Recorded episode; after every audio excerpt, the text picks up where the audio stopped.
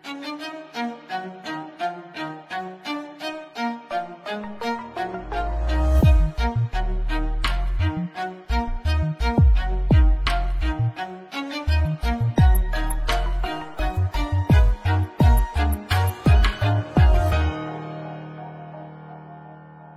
Olá, futeboleiros! Olá, futeboleiras! Futuri apresenta Código Euro, episódio número 31. Janela de transferência ainda nem abriu, mas alguns negócios já vão se concretizando no futebol europeu.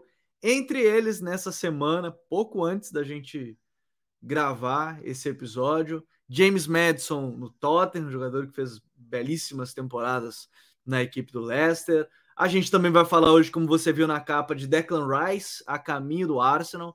O Arsenal que está em busca também do Timbers, né, zagueiro barra lateral holandês, e que é, semana passada a gente já falou do Kai Havertz, que foi anunciado hoje, também quando a gente está gravando esse episódio, foi anunciado o meio-campista, segundo atacante, meia, multifunções alemão, que agora é oficializado na equipe do Arsenal. E também sobre não uma nova novela, mas é um novo capítulo, um, uma nova possibilidade de saga de Harry Kane, mas agora nem na Premier League e nem na Espanha. Agora é o Bayern de Munique que volta seus olhos ao jogador inglês, que, enfim, a gente já sabe, já ouviu de várias fontes, já ouviu de várias pessoas, várias matérias falando sobre que ele está a fim de ganhar títulos, né? E infelizmente nesse momento não vai ser no Tottenham. Fizeram a, a, a, comparação maldosa até dele com o Walker, né? O Walker saiu do Tottenham, ganhou 14, 15 títulos já com, com a equipe do City. Agora estão falando sobre ele fechar com o Bayern de Munique. A gente vai falar sobre isso, alguns outros detalhes do mercado do futebol europeu aqui no Código Euro dessa semana. Ao meu lado hoje, Gabi Mota. Tudo bem, Gabi? Seja bem-vindo. Fala, galera. Depois de duas semaninhas aí off, por questões de TCC, famigerado. Um Prazer estar de volta aqui falando principalmente três jogadores que tardaram a dar esse passo a mais, né? Que parece que realmente vão dar, né? O Madison, o Kane e o Rice. É, algumas janelas a gente já, já espera esse movimento de irem para times maiores, enfim, né? E assumirem realmente o protagonismo numa outra prateleira. Agora parece que isso vai se concretizar e é um baita, são baita temas para a gente falar aqui hoje. É, tem bastante coisa para a gente comentar. Vini Dutra também está aqui com a gente hoje. Tudo bem, Vini? Seja bem-vindo. Fala, Gabriel e Gabriéis, né? Estamos aí para mais uma. Uh, janela, né? É, entrando, né, algumas transferências acontecendo, uh, mais umas novelas surgindo, algumas um pouco antigas, outras novas. Enfim, tem bastante, bastante assunto, né, para a gente poder debater, vai ser um prazer. Pois é, tem muita coisa para a gente falar no episódio dessa, dessa semana, e eu queria começar justamente por aquela negociação que provavelmente vai quebrar a banca, né, que é a do Declan Rice a caminho do Arsenal, os valores é, de 100 milhões de libras mais variáveis, né, que vão fechar em cerca de 122 milhões de euros o negócio, do Declan Rice a caminho do Arsenal, eu acho um valor um tanto quanto absurdo. A gente vai falar um pouco do jogador também nesse sentido, que eu acho que é até demais pelo atleta. Entendo que vem no pacote a questão dele ser jogador da seleção e o home ground, né, que é um jogador é, formado na base inglesa ou inglês, e que aí ele não conta dentro da, do regulamento para elenco. Né? Você é obrigado a ter pelo menos é, se eu não me engano, são oito jogadores home grounds, no mínimo, né, no seu elenco. Então, eu entendo que esse fator soma-se ao valor da, da contratação, mas o Arsenal entrou, mesmo que o City negue num leilão, né? O City estava interessado no atleta no primeiro momento, desistiu nessa reta final, mesmo que o City diga que não vai entrar em leilão, o City começou esse negócio junto com o Arsenal. Então, Iniciou-se um leilão a partir dali, vai fazer o Arsenal gastar mais dinheiro no final das contas. O Declan Rice, que tem um contrato de mais uma temporada com um team option, então é um mais um, né? De, em termos, são, teoricamente, são mais duas temporadas. Mas para a gente começar, antes de falar do, do jogador em si, a gente tem que falar do preço, né? Porque é um valor que, a primeiro momento, é extremamente alto e, e nem falo da questão da qualidade dele, mas a pressão em cima do Rice já vai começar a partir desse preço que chega para ele que, que vai fechar algum negócio, né, Vini? É, sem dúvidas, né? Esse é um jogador que vai ser muito questionado pelo preço. É algo que acontece dentro da Inglaterra. Aconteceu com o Grealish na temporada passada, quando ele não fez uma temporada tão boa. É, sendo que o Grealish ele ainda era assim um grande é, um grande jogador né, a nível nacional no Aston Villa, fez, fez várias temporadas boas no Aston Villa, até mesmo quando o Aston Villa é, foi rebaixado, ele estava ali próximo do, né, sofrendo ali com a, com a luta do rebaixamento, ele estava ali próximo, sendo, sendo um líder, um, um, dos exemplos do time, quando o, o, time foi um dos finalistas lá atrás da FA Cup também, e, mas quando ele, quando ele foi vendido por 100, por 100 milhões para o City, é, meio que isso foi apagado. E aí é, o, cara, o cara meio que se transformou um jogador meio ruim. E eu acho que é, é mais ou menos isso que está acontecendo com. Vai acontecer com o Declan Rice. Eu acho que o Declan Rice, até nos últimos. Nessa temporada, no início da temporada passada, ele chegou até a sofrer uma desvalorização. Né? O, o Ashton não iria conseguir os, os, os tais 100 milhões é, por ele. Mas no final da temporada, né, no final de tudo, o Ashton conseguiu ganhar uma, uma conference com ele sendo capitão e ele sendo é, importante também na campanha. Então, com isso, o, o valor dele é, voltou a ser a, a, ser valorizado, né? E, e o City também entrou por um determinado momento na, na, disputa, né? Então isso também acabou elevando o valor do, do Declan Rice. Então é, esse é uma, é, essa é uma contratação que ela vai precisar se pagar, acho que desde o primeiro dia. Então é uma pressão bem grande. O Declan Rice vai ter que jogar bem desde o início, porque é, justamente por isso que eu falei, né? É, o Arsenal está apostando agora muito forte na busca de pilares. Eu acho que de, depois da temporada passada, em, em, que o time demonstrou ter um corpo, um elenco bom, o suficiente para ficar entre os dois primeiros da Premier League, eu acho que o time agora precisa dar o salto em termos de qualidade individual. E como o Arsenal agora vai, vai é, perder um meio-campista e provavelmente vai perder o segundo, que é o Partey, né? o primeiro foi o Chaka, agora o Partey, o Arsenal também está se vendo na necessidade de, de, de contratar um grande nome. E aí enxerga no Rice um, um, assim, um jogador que pode ser essa resposta, né? Se a gente levar em consideração que, que o que estão dizendo que o Havertz pode ser utilizado como meio-campista junto com, com o Odegar, então a gente enxerga que o Rice vai ter que ter um papel muito grande defensivamente, né? Fazendo até uma analogia ao que era o Casemiro no Real Madrid, né? Compensando muito defensivamente. Então vai ser um peso bem grande né? Não só em termos eh, táticos, né, para ele, mas também de fora do campo, né? Sendo o cara que precisa, precisa se pagar é, dentro do valor de 100 milhões de, de, de, de, libras, né? E, e, custando inclusive até mais do que outros meio-campistas é, hoje que são muito muito cobiçados dentro da Europa, né? Então acho que realmente é uma responsabilidade bem grande que chega para ele.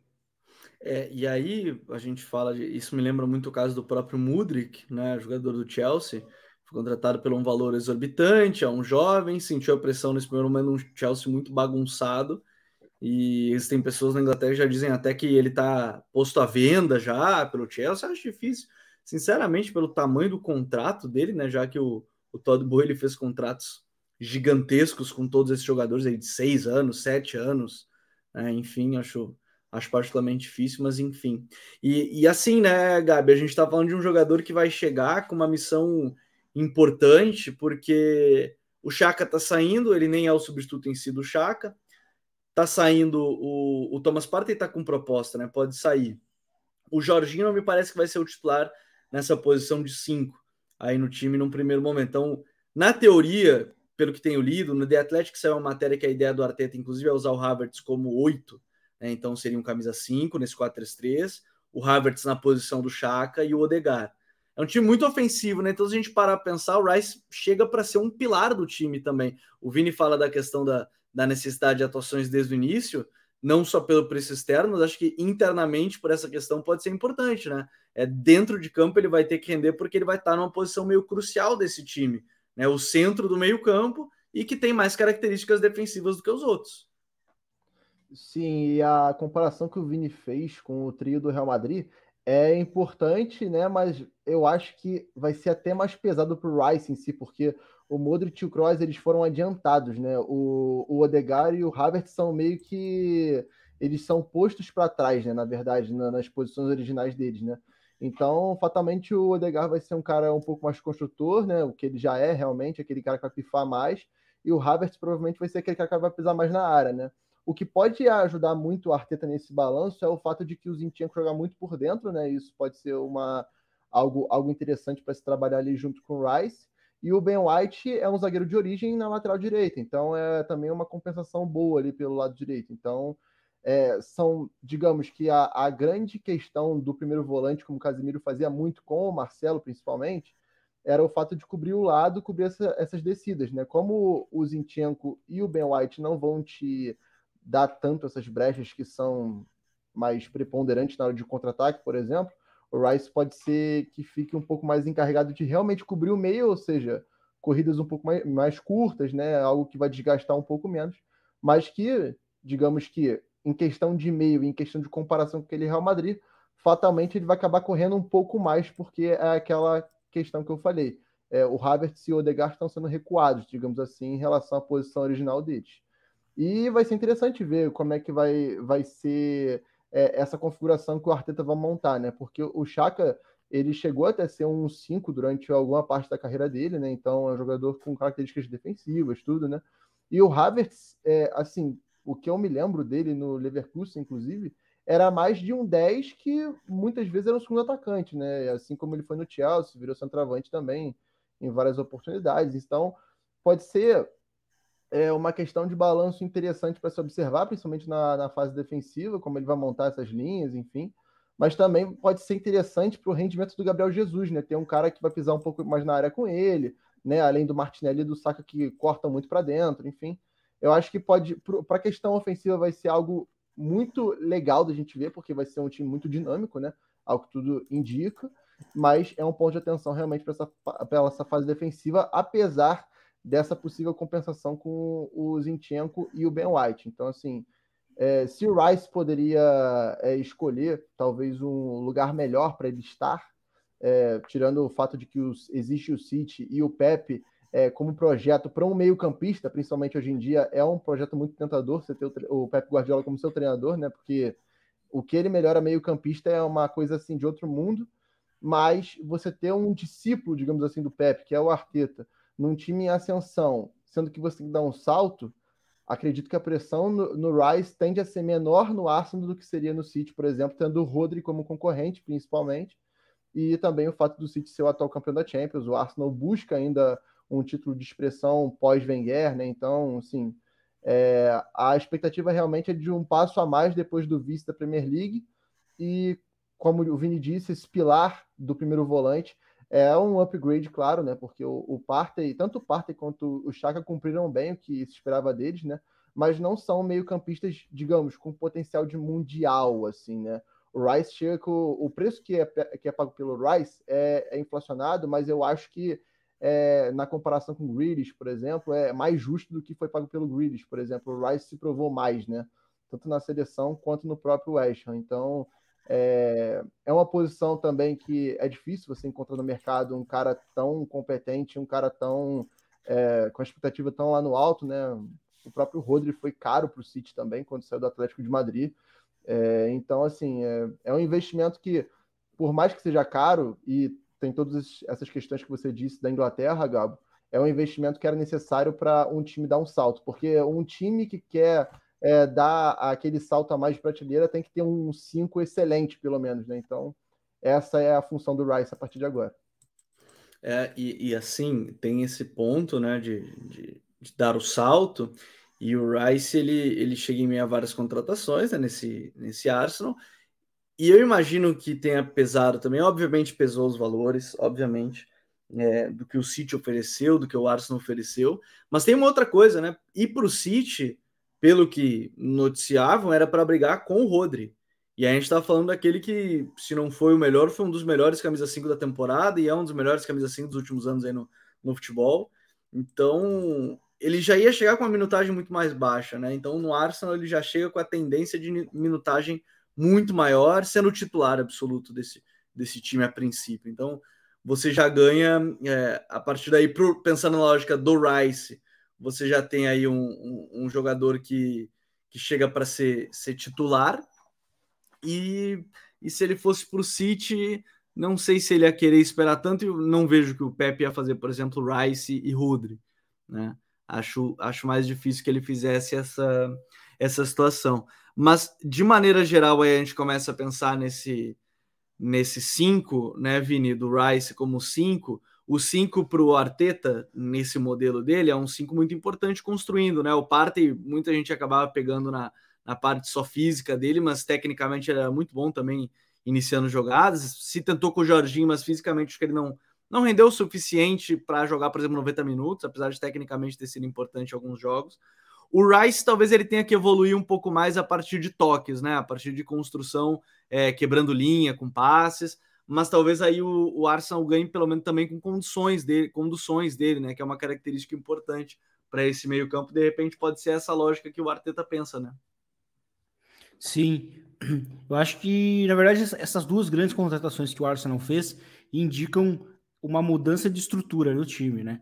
Então acho que ah, até num primeiro momento a gente poderia imaginar que o Havertz é, fosse ser utilizado como falso 9 no lugar do, do, Gabriel Jesus, poderia, né?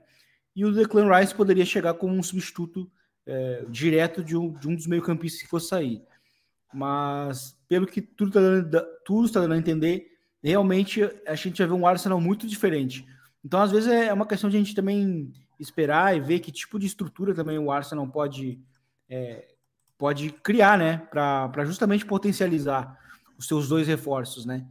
Então, isso vai ser interessante, mas eu acho que a questão do passe no Declan Rice, ela vai precisar ser refinada, né? Principalmente o passe mais curto, o passe que consegue quebrar as linhas por baixo.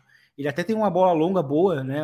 Vira bem jogo, faz boas inversões, mas o que falta para ele também às vezes é o passe é, passe que vai encontrar os jogadores entre linhas, principalmente considerando que os dois interiores que estarão no time serão jogadores entre linhas, né? Havertz e Odegaard. Então vai ser fundamental encontrar esses dois jogadores. Então, principalmente para o Arsenal ter esse prosseguimento nas jogadas. Mas, de novo, é tudo uma questão de ver que tipo de estrutura o Arsenal pode apresentar para essa temporada. Né? Se o Zinchenko vai continuar sendo lateral meio interior, né? Como era nas fases com bola, e aí com, com bola ele era, ele era praticamente um meio campista, de fato. E aí quem tinha muito essa chegada era o Chaka, né? E então vamos ver que tipo de adaptação. Até porque o que me chamou muito atenção no vídeo de apresentação do Harvard foi ele ter mencionado que ele se descreveria como um meio-campista que gosta de chegar muito na área.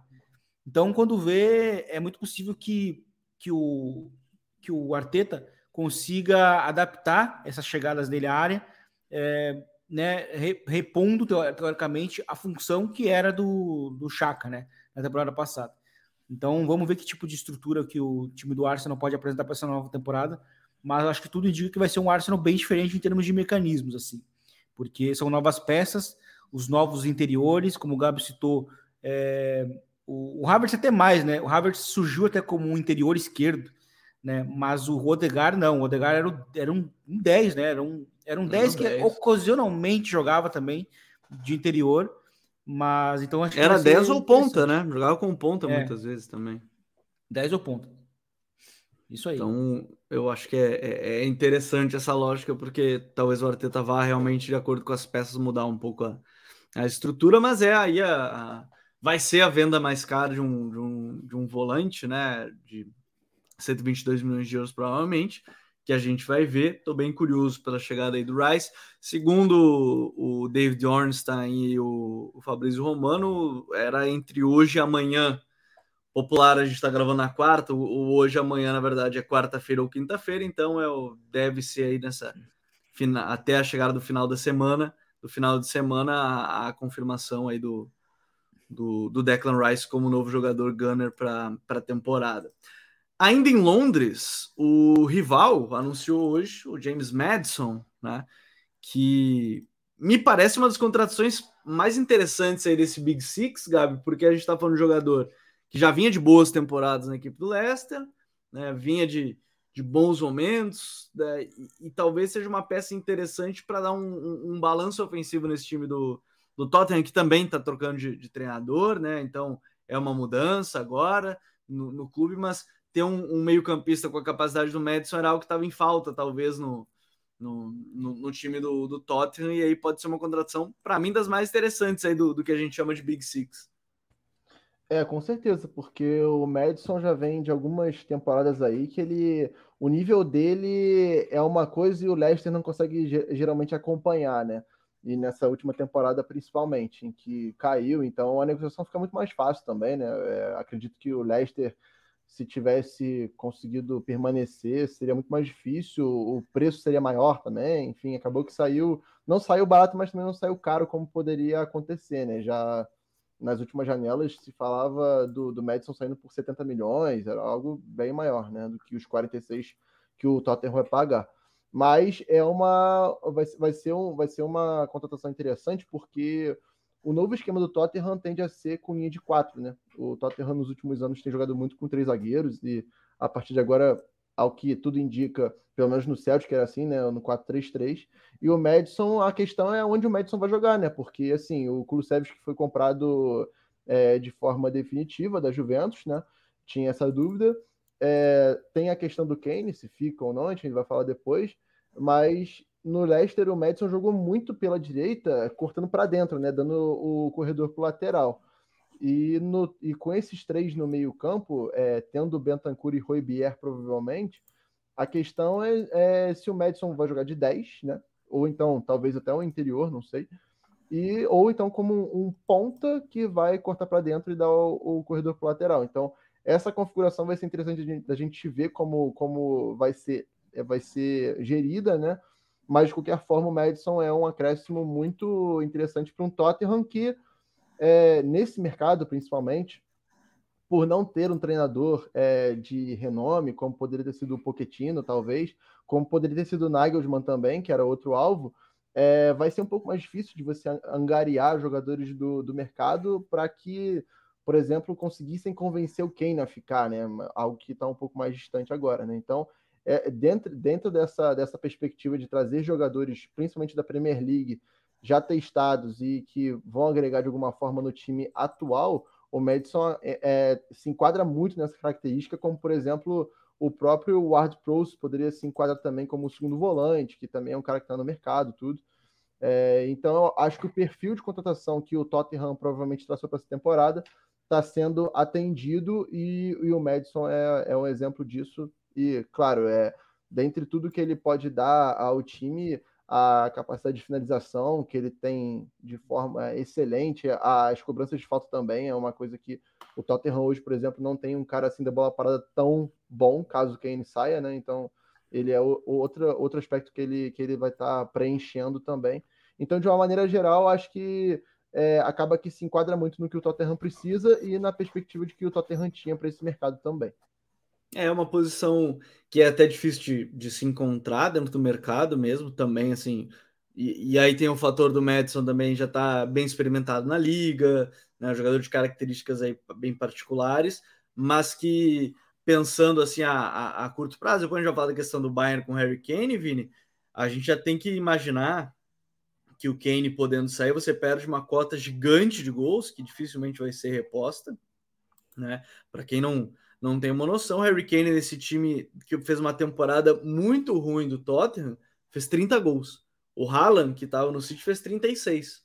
Né? Então, assim, a gente tem um, um Harry Kane que foi muito importante, sem contar as assistências dele na, na temporada, isso contabilizando, obviamente, só a, a Premier League. Mas o, Mad, o Madison, de repente, é uma, é uma contratação que tem uma característica diferente que não tinha o Tottenham e, e, e, tenta suprir uma que me parece que acho que ele vai sair nessa janela, que é o, que é o, o Harry Kane. É, pelo menos em termos de assistências, ele já pode começar a suprir alguma coisa da ausência do, do uma possível ausência do Kane, né? É. E eu acho, eu acho uma, uma contratação até bem interessante, realmente, que faz o Tottenham, até porque o, o, o Madison, o Madison ele ele encaixa muito dentro do. A gente tá muito português, né? Já, já, daqui a pouco a gente termina chamando ele de Madison já. Sim. E, o, o Madison ele, ele encaixa muito dentro do, da proposta também do, do novo Tota, do novo técnico do Tota, né? O Postecoglou, que é um praticante também do jogo de posição. E, e eu acho que dentro da, da peça, da, né, do, de ataque, principalmente de ataque, né? O, Madison pode ser importante justamente sendo essa figura que vai receber entre linhas, girar e conectar os companheiros de frente. Né? Aí, claro, a gente vai ter muito essa questão se o Harry Kane vai jogar ou não, né? Mas de qualquer forma, mesmo que o Harry Kane saia, é muito difícil que o Tottenham não faça nada, né? Em termos de reforços. Então, é, mas eu gosto, é uma contratação boa. Eu acho que eu acho que o Madison ele era um cara que há muito tempo ele precisava dar esse salto. E eu acho que é um jogador que encaixa muito dentro do que o novo, novo treinador é, pede e, enfim, muito potencial. Como falou o Gabi, é, bola parada, é, ele tem uma presença entre linhas muito bom, bom passe, é, gira bem, enfim, é um jogador interessante, assim, jovem ainda, né, também. Então acho que é, é uma boa, um bom nome. E também eu acho que se a gente for comparar com o goleiro que chegou, o Vicário, dá para notar que o Tottenham está mudando muito o perfil, né? de, de, de contratações. É, talvez dando um passo um pouco para trás, reconhecendo um pouco talvez o seu tamanho, digamos assim. É, já, já, já acertou também a, a permanência do Kulusevski. Então acho que o Tottenham é, nos últimos anos se tornou uma bagunça muito por também às vezes não entender o seu lugar. E eu acho que, que as contratações são mais são mais pé no chão, assim. E o Madison é um bom negócio que o time conseguiu encontrar. É, e, esse passo para trás é importante na própria renovação do elenco, né? De caras novas. Vai muito ao encontro que já falou o Mourinho no próprio no próprio Our Nothing com o Tottenham de do elenco, de que talvez não se continuar assim não vai mudar. A gente já viu vários treinadores de muita qualidade no Tottenham e nada mudou em termos de desempenho. Talvez seja esse o caso, é o passo para trás de, de, fazer uma renovação maior. E dentro dessa renovação maior, a gente está falando de uma que seria mais impactante, que é a do Harry Kane. É, começaram as conversas né, entre Harry Kane e Bayern. Segundo o Build, já há um acerto entre essas duas partes, né, o Kane e o Bayern.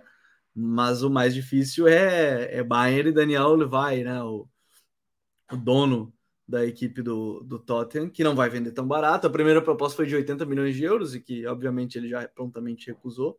Mas essa pode ser uma, uma daquelas mudanças mais impactantes nesse mercado, né, Gabi? É, o dono do Tottenham ele é conhecido por ser um dos caras mais difíceis de negociar, né? Se a gente for lembrar da venda do Bale para o Real Madrid, foi uma novela também durante o verão inteiro, que nem Florentino Pérez conseguiu, né? trazer uma resolução, assim, digamos, né, rápida. Então, é, não dá para esperar menos que isso, né, com o Bayer.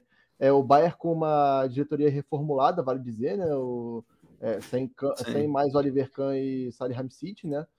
É, então, vai, pode, ser, pode ser algo interessante até pelo comportamento do, do Tuchel com centroavante nos últimos trabalhos, né, porque vai, vai fugir um pouco do que ele vinha fazendo, né, no, no Paris Saint-Germain, o centroavante era, é, por vezes, o Mbappé, né? Então, é, foge um pouco a característica do Kane, que, no caso, eu acho que para um centroavante, é, no estilo de jogo do Tuchel, é um centroavante para agregar, né? Não vai ser um centroavante que você vai jogar em função dele, mas que ele vai agregar em questão de construção, principalmente com os pontas rápidos que tem, né? Aparentemente o Mané vai ficar, é, o, tendo o Sané e o Gnabry, que pelo que tem, tem se noticiado não são mais intocáveis, né? São jogadores que estão, é, digamos, disponíveis, mas não estão na lista de transferências, né?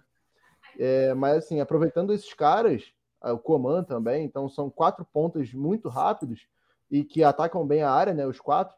É, tendo um cara como esse como alvo, digamos assim, né? Tipo, de uma bola longa que tenha que ser um desafogo, ou então de uma construção a partir do Kimmich ou do Goretzka, é, acaba que é um, um dá, dá, mais vazão para o seu, pro seu time, né? E, mas eu tô curioso para ver o Tuchel com esse tipo de centroavante, um centroavante mais pivô, né? Porque é, a gente viu com o Mbappé, viu com, muito com o Havertz também, né? Ele tentou é, usar o Aubameyang, mas não, não, não teve muito tempo para isso, né? Em uma semana de Aubameyang no Chelsea ele foi demitido. É, e no Bayern... É, foi pedi... Essa do Aubameyang é ótima, né? Ele foi é. pedido do Tuchel, ficou uma semana e já estava afastado. Não, e vários sinais, né? Que o Aubameyang teve aquele caso de, de violência, né? Uma semana antes dele acertar, então a, a estreia teve que ser, que ser é, prorrogada, né? Não teve como ele, ele, ele estrear logo na semana que ele foi contratado, enfim.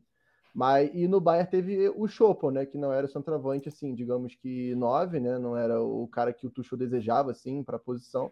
E agora ter um, um, um, nome como o Kane, né? O Bayern procurava isso desde o Lewandowski, né? E agora tinha o Kane, o Colomoni e o Ozihen como grandes nomes, né? E o Kane aparentemente é o alvo, algo que a gente já falava desde o mercado passado, né? Que o, o Khan havia elogiado ele, tudo é, já, já existia aí uma cavada por parte do Bayern para ter o Kane nessa temporada. E é claro, é aquela questão da negociação. É, até que ponto o, o Levi vai, vai facilitar as coisas, né? Em vender o seu principal jogador e o jogador que ele mais relutou em, em vender é, a vida inteira de, como, como dono do Tottenham, né? E segundo os jornais da Alemanha, o Bayern não pretende gastar mais de 100 milhões de euros com o Kane. Então, é, pode ser até um impasse em relação a isso, né? Porque as fontes inglesas dão conta de que para a Inglaterra o preço seria acima de 120 milhões de euros. E para fora, 100 milhões poderiam ser aceitos, tudo, mas com algumas condições a serem preenchidas, né? Então, até que ponto esse, essas condições vão ser acertadas com o Bayern, que também é uma equipe muito criteriosa na hora de, de negociar os jogadores, né? Até é bem atípico o Bayern gastar um, um dinheirão desse, né? No jogador. Então, enfim, vai ser uma boa novela para a gente acompanhar também aí, porque eu não espero um desfecho rápido. Não, com certeza não. Acho que vai ser uma, algo demorado. E essa questão, acho que eu e Vini a gente discute muito do Bayern quando a gente está conversando. É, e eu acho legal de, de, colocar em pauta, porque assim, acho que o Bayern sentiu que precisa de fato de um 9. Bom, claro que qualquer 9 que. O Vini que fala, né? Que bota qualquer 9 lá, ele vai fazer uns 10 gols na Bundesliga, pelo menos.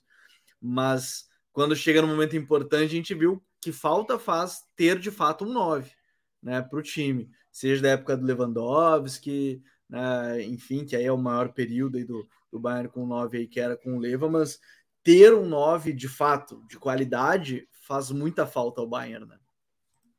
É, faz, faz sim. Eu realmente costumo dizer que qualquer centroavante que joga no Bayern já começa a temporada com 10 gols. E só que a gente viu com o Choupo-Moting e viu é, é, com outros exemplos também de atacantes que também não são exatamente à altura, que isso serve muito às vezes para cenário doméstico, né? E quando a gente fala do Bayern, a gente também tem que adicionar a Champions League, né? Que é, um, que, é, que é o que o Bayern se tornou também uma potência, né? Inclusive, se a gente parar para pensar, das últimas duas gerações, digamos assim, o Bayern está ali. Né? Se a gente olha para a década passada, é, é que o Bayern é o mais Bayern... consistente, né? É o mais consistente é. dessa briga aí. Sim, se a gente olha para a década passada, a gente olha o Bayern contra os dois espanhóis, Real Madrid e Barcelona. Aí agora, se a gente olha recentemente, é o Bayern com os ingleses. Então, o Bayern é um time que é muito constante, como esse é, contender né, de Champions League. E então, assim, tem certas peças que o Bayern não pode simplesmente negligenciar. E, e é desde assim, como o Gabi citou, desde a saída do, do, do, do Lewandowski, é, o Bayern precisava dessa peça. Eles até buscaram dentro do elenco dar uma continuidade para o Choupo-Moting, né? Mas, é, como, eu digo, como eu disse, ele até foi bem em cenário de Bundesliga, em cenário de Copa da Alemanha, mas chegou numa noite mais pesada de Champions não foi determinante. E eu acho que o Bayern precisa desse tipo de jogador. Um contender precisa desse tipo de jogador. Então, o Bayern também enxerga no Kane uma boa oportunidade de negócio, porque o Bayern não é um time que. E o Bayern fala isso abertamente, né? Que não gosta de entrar nessas brigas de nesses leilões né, de 120, 150 milhões, 200 milhões, eles não, não entram. Tanto que. É pela própria jogadores... austeridade financeira do clube, né? Eles não colocam isso Sim. em prática não colocam isso e se a gente olha para outros times da Alemanha também não.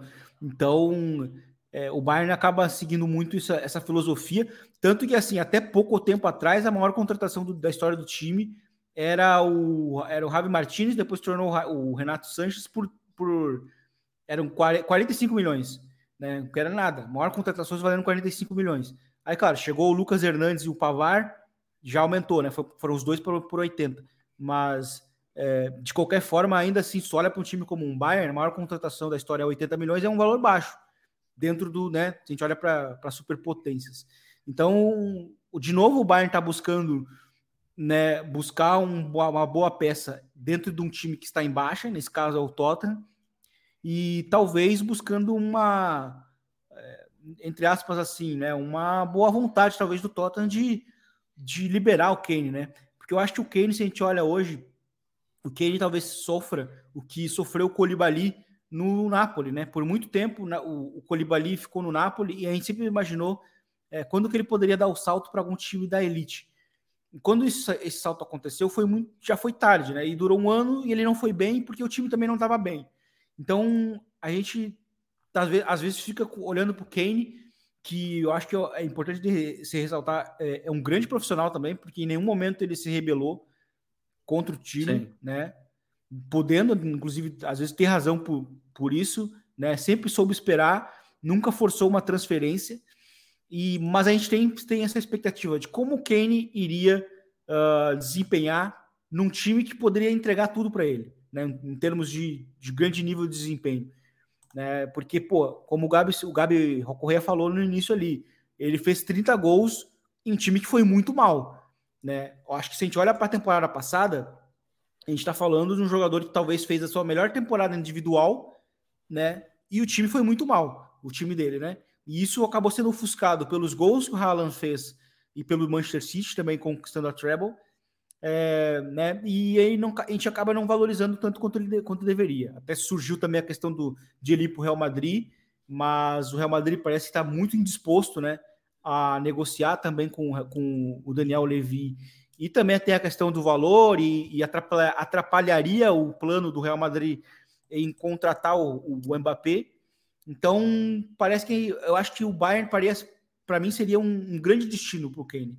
Sim, que é uma grande estrutura, mentalidade vencedora, é um time sem, sem muito exagero, assim, sempre sabe fazer tudo muito correto. E, e o elenco encaixa muito com o que o, com o que, o, que, o que pede um, ter um atacante como Kane. Um atacante que, se, que circula muito, sabe gerar jogo, assim como o Benzema e que acaba complementando muito com os pontas agudos que tem o Bayern, né? Então, são jogadores que são muito perigosos quando lançados ao espaço. Eu acho que esse casamento seria muito interessante, mas como assim como vocês falaram, acho também que vai ser uma novela longa, caso ela termine ou não, eu acho que ela vai ser uma, uma novela longa. É a típica novela que dura pelo menos a janela de transferências, né? Se vai terminar, às vezes pode ser definida no final ou, ou, ou no meio dela, mas e se vai ou não vai, eu acho que esse é um ponto importante mas certamente vai ser um negócio demorado. E aí, eu acho que vai para um outro ponto: quanto o Bayern vai querer entrar nessa novela, o quanto o Bayern vai querer ficar insistindo, porque assim, eu tenho a impressão que eles não são também esse tipo de, de, de, de clube. Né, que entra numa novela e fica semanas e semanas. Não tenho essa impressão. Né? É, eu tenho a impressão que é o clube que vai querer definir o quanto antes mas do outro lado tem alguém que não tem problema em ficar estendendo as negociações. Então a gente vai ter de fato, acho que meio que opostos em meio a esse, a esse, a esse negócio. E uma outra coisa que eu acho legal a gente fechar aqui é, e falar é justamente uma, uma outra questão do, do, do Bayern, e depois tem uma outra coisa daqui, porque agora que a gente está no meio da gravação, sai a, a, a notícia que está tá confirmado, veio o Here We Go do Fabrício Romano, Vini, Vou até aproveitar contigo essa, porque a gente falou em alguns momentos dele, depois eu passo para o Gabi para falar também do Brozovic, que é uma questão importante aí no meio da janela, que pode ou não ir para o Barça, e, e, de qualquer forma é uma perda importante para a Inter, que é o Kim Min Jae, né, a caminho do, do Bayern, saiu agora, agora, quando a gente está gravando aqui agora, sai a notícia do Fabrício Romano, veio o Here We Go, cinco anos de contrato, já se falava muito sobre ele. Olha, para mim, tá aí um zagueiro que tem tudo para fazer um. É uma belíssima contratação do Bayern zagueiro de boa estatura, bom jogo aéreo, tem uma saída de bola consideravelmente boa, assim, não é o, o primor da saída de bola, mas uma saída de bola boa. Contratação para lá de interessante desse Bayern, hein? Parênteses, hein? Sim. Gabo foi rápido pra cacete, 45 segundos do tweet. Aí, ó, viu? Uma, uma máquina acompanhando o tempo real enquanto eu tô gravando esse podcast, pô. Eu Exatamente. vou ter que. Isso que eu não tô com as notificações ativadas do, do Fabrício Romano. Sim. Uh, essa é uma grande contratação, é uma contratação muito do perfil do Bayern. Eu acho que a, a gente começa a enxergar a diferença de perfil, realmente. O Gabi citou agora há pouco a questão do comportamento do Bayern em negociações. Se a gente olha para a última gestão, Oliver Kahn, Ali Hamzic, já é um Bayern gastando mais, mas talvez não medindo, não medindo bem os riscos.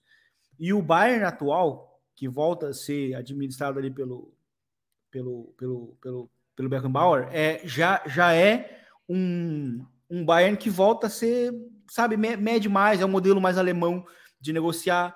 Uh, e eu acho que o Kim Min-jae, para mim, é uma grande contratação justamente para suprir a saída do Lucas Hernandes, que vai que vai vai para o PSG, né? Tudo indica. E, e é um zagueiro que encaixa muito em termos de agressividade que os zagueiros precisam ter dentro da Bundesliga. Então é um zagueiro que sabe é, que sabe é, dosar muito bem o timing, tem um timing muito bom para dar o bote, tem realmente uma saída de bola que, que não gera perdas, é uma saída de bola bem, bem honesta realmente, é muito dominante pelo alto, enfim, é um zagueiro para noites europeias, sim, para aparecer em noites europeias e formar uma dupla é, muito sólida ali na defesa, com ou até um trio de zaga, né? Com, com, com o Pamecano e o, e o Delite, né? Então, assim, é muito interessante a contratação, é, justamente pela solidez e pela regularidade, porque o Bayern teve esses problemas no miolo de zaga com o Delite ano passado e com o Pamecano. O Pamecano, antes da Copa, teve uns picos muito bons, e na Copa, né? Jogou muito bem, mas depois da Copa jogou muito mal. E, e, o, e o Kim Min-jae é um cara muito regular. Foi, assim, ó, o principal zagueiro para mim nessa temporada no Campeonato Italiano. Foi muito bem no Napoli. Para mim, acho que se a gente vai lembrar desse Napoli daqui uns 10 anos, o Kim Min-jae é um dos pilares. Inclusive a Coreia, Coreia do Sul, tá revelando grandes zagueiros, né? Teve agora o zagueiro também da, da que foi foi foi pro pro Brentford, que fez uma grande um grande mundial sub-20. Sul-coreanos estão acertando muito bem nesse sentido em zagueiros e, e o Kim Min-jae já um pouco mais velho, né? Dessa geração, mais a, jovem, mas é, para mim uma grande contratação e que eu acho que encaixa muito dentro do dentro da mentalidade Bayern. Não é, é um bom nome, um nome pesado para a noite europeia, mas não é um nome caro, não é um nome que vai que vai fazer o Bayern é, abrir mão dentro da ideia dele. Então acho que encaixa bastante. É, tô, tô bem curioso pelo, pelo Kim J. O Vini usou a palavra que eu tava pensando na hora que eu falei da saída de bola, que é honesta. É bem isso, uma saída de bola honesta. Talvez possa desenvolver mais no Bayern. O Bayern vai se cobrar muito isso, porque, obviamente, nos jogos vai ter bem mais a bola. Mas eu acho que é mais ou menos por aí. E a outra questão é, é, é importante, assim, é uma mini novelinha. Essa é uma minissérie, né? Aqueles mini documentários que saem. Isso não é uma é grande novela, porque o negócio aparentemente está encaminhado que é a saída do Marcelo Brozovic da Inter, Gabi.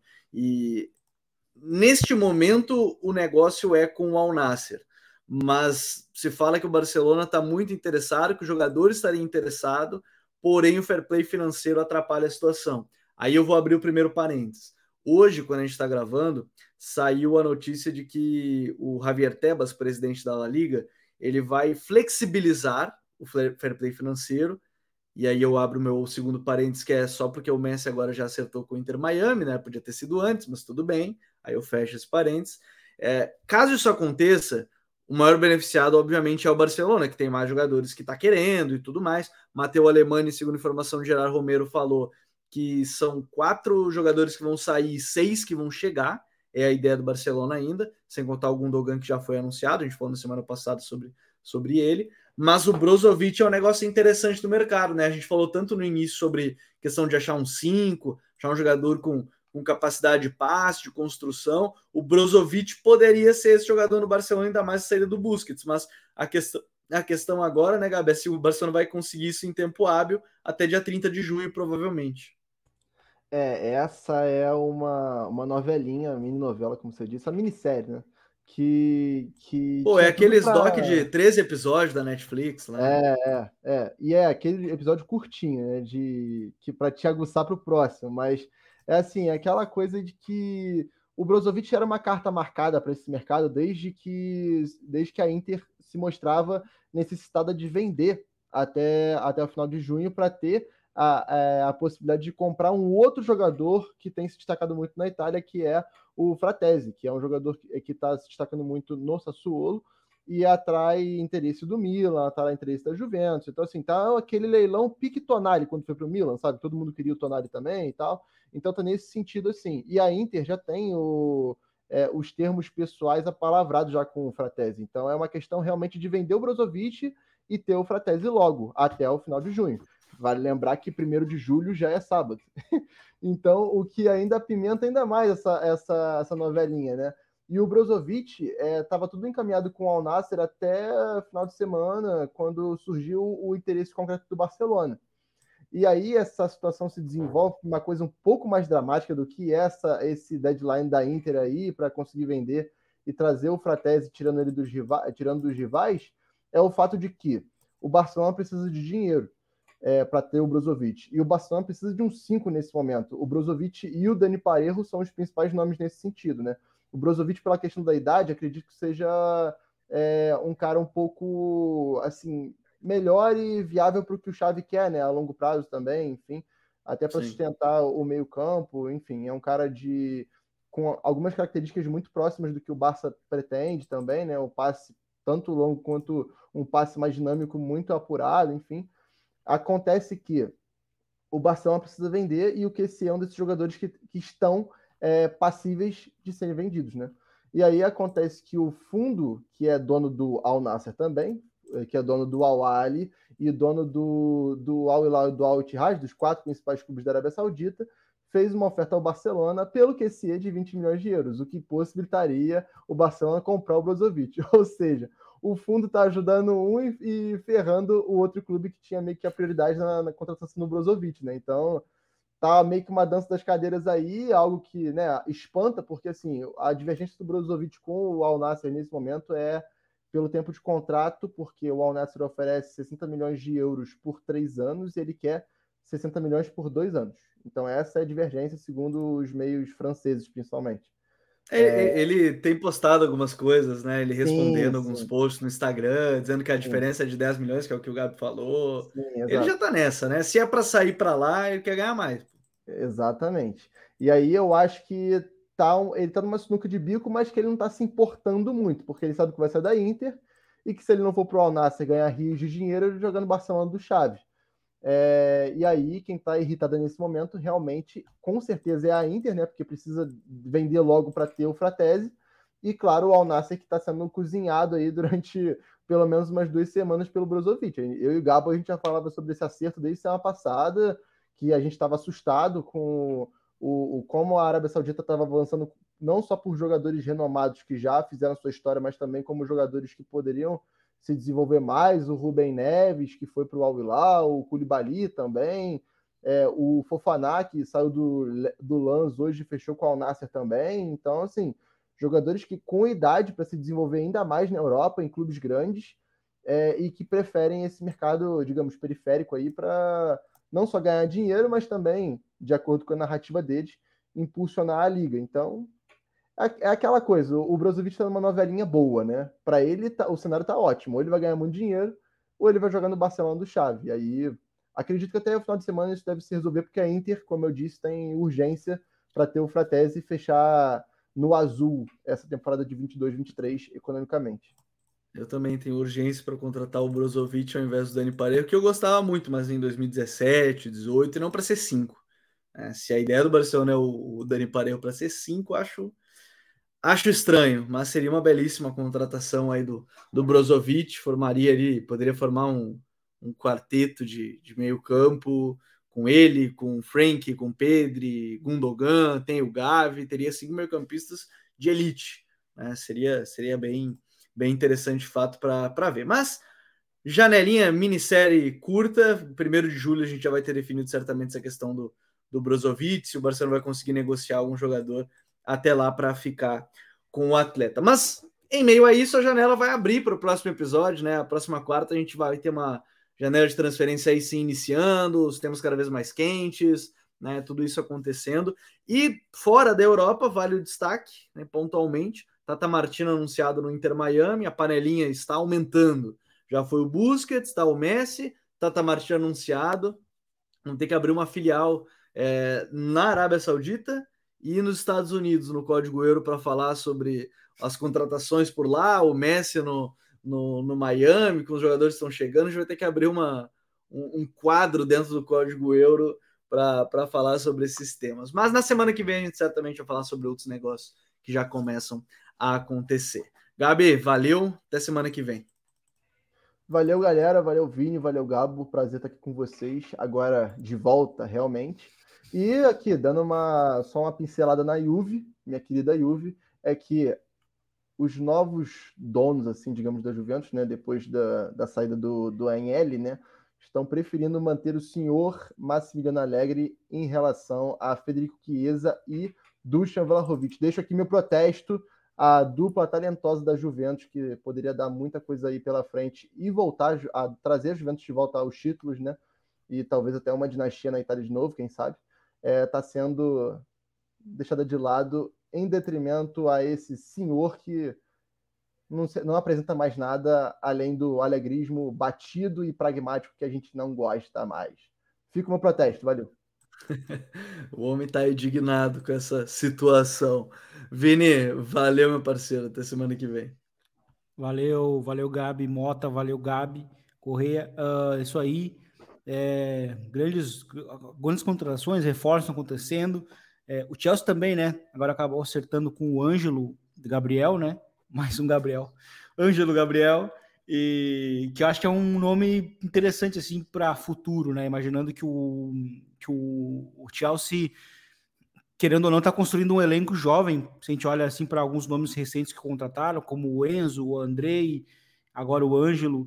E, enfim, eu acho que imaginando que, que o Rhys James ainda continue no time, é, existe um potencial muito grande, assim, de, de entre eles serem uma potência ali pelo lado direito, assim, justamente pela capacidade que ele tem para é, cortar para dentro, é, atrair jogadores e, e buscar lançar em profundidade. Acho que pode ser uma dupla que tem muito potencial. Vamos ver como ele vai ser utilizado né, pelo clube, se vai ser emprestado de novo ou não, né, de volta para o Santos, mas é, é uma contratação, acho que interessante. Assim, se, o, se, o, se o Chelsea entrar no, nos eixos nos próximos anos, estão conseguindo montar um elenco jovem muito, muito forte. Né? Eu acho que essa contratação pode ser interessante. É, uma contratação aí que tô curioso, tô curioso também para janela de, de transferência. Então, Futeboleiros e futeboleiras, obrigado mais uma vez a todos que nos acompanharem. Mais um Código Euro. A gente volta na próxima quinta-feira aqui no seu agregador de podcast favorito. Um grande abraço a todos e até a próxima. Valeu, tchau!